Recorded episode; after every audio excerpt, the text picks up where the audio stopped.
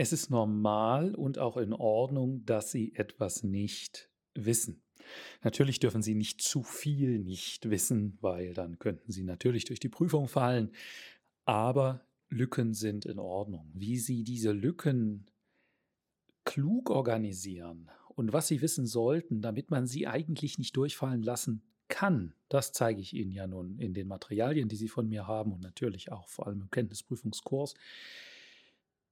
Da zeige ich Ihnen das. Und ähm, deshalb brauchen Sie natürlich auch bestimmte Formulierungen, Redemittel, die Sie anwenden können, um in so einer Situation, wenn Sie was nicht wissen, auch äh, klug reagieren zu können, sodass das Gespräch trotzdem weitergeht.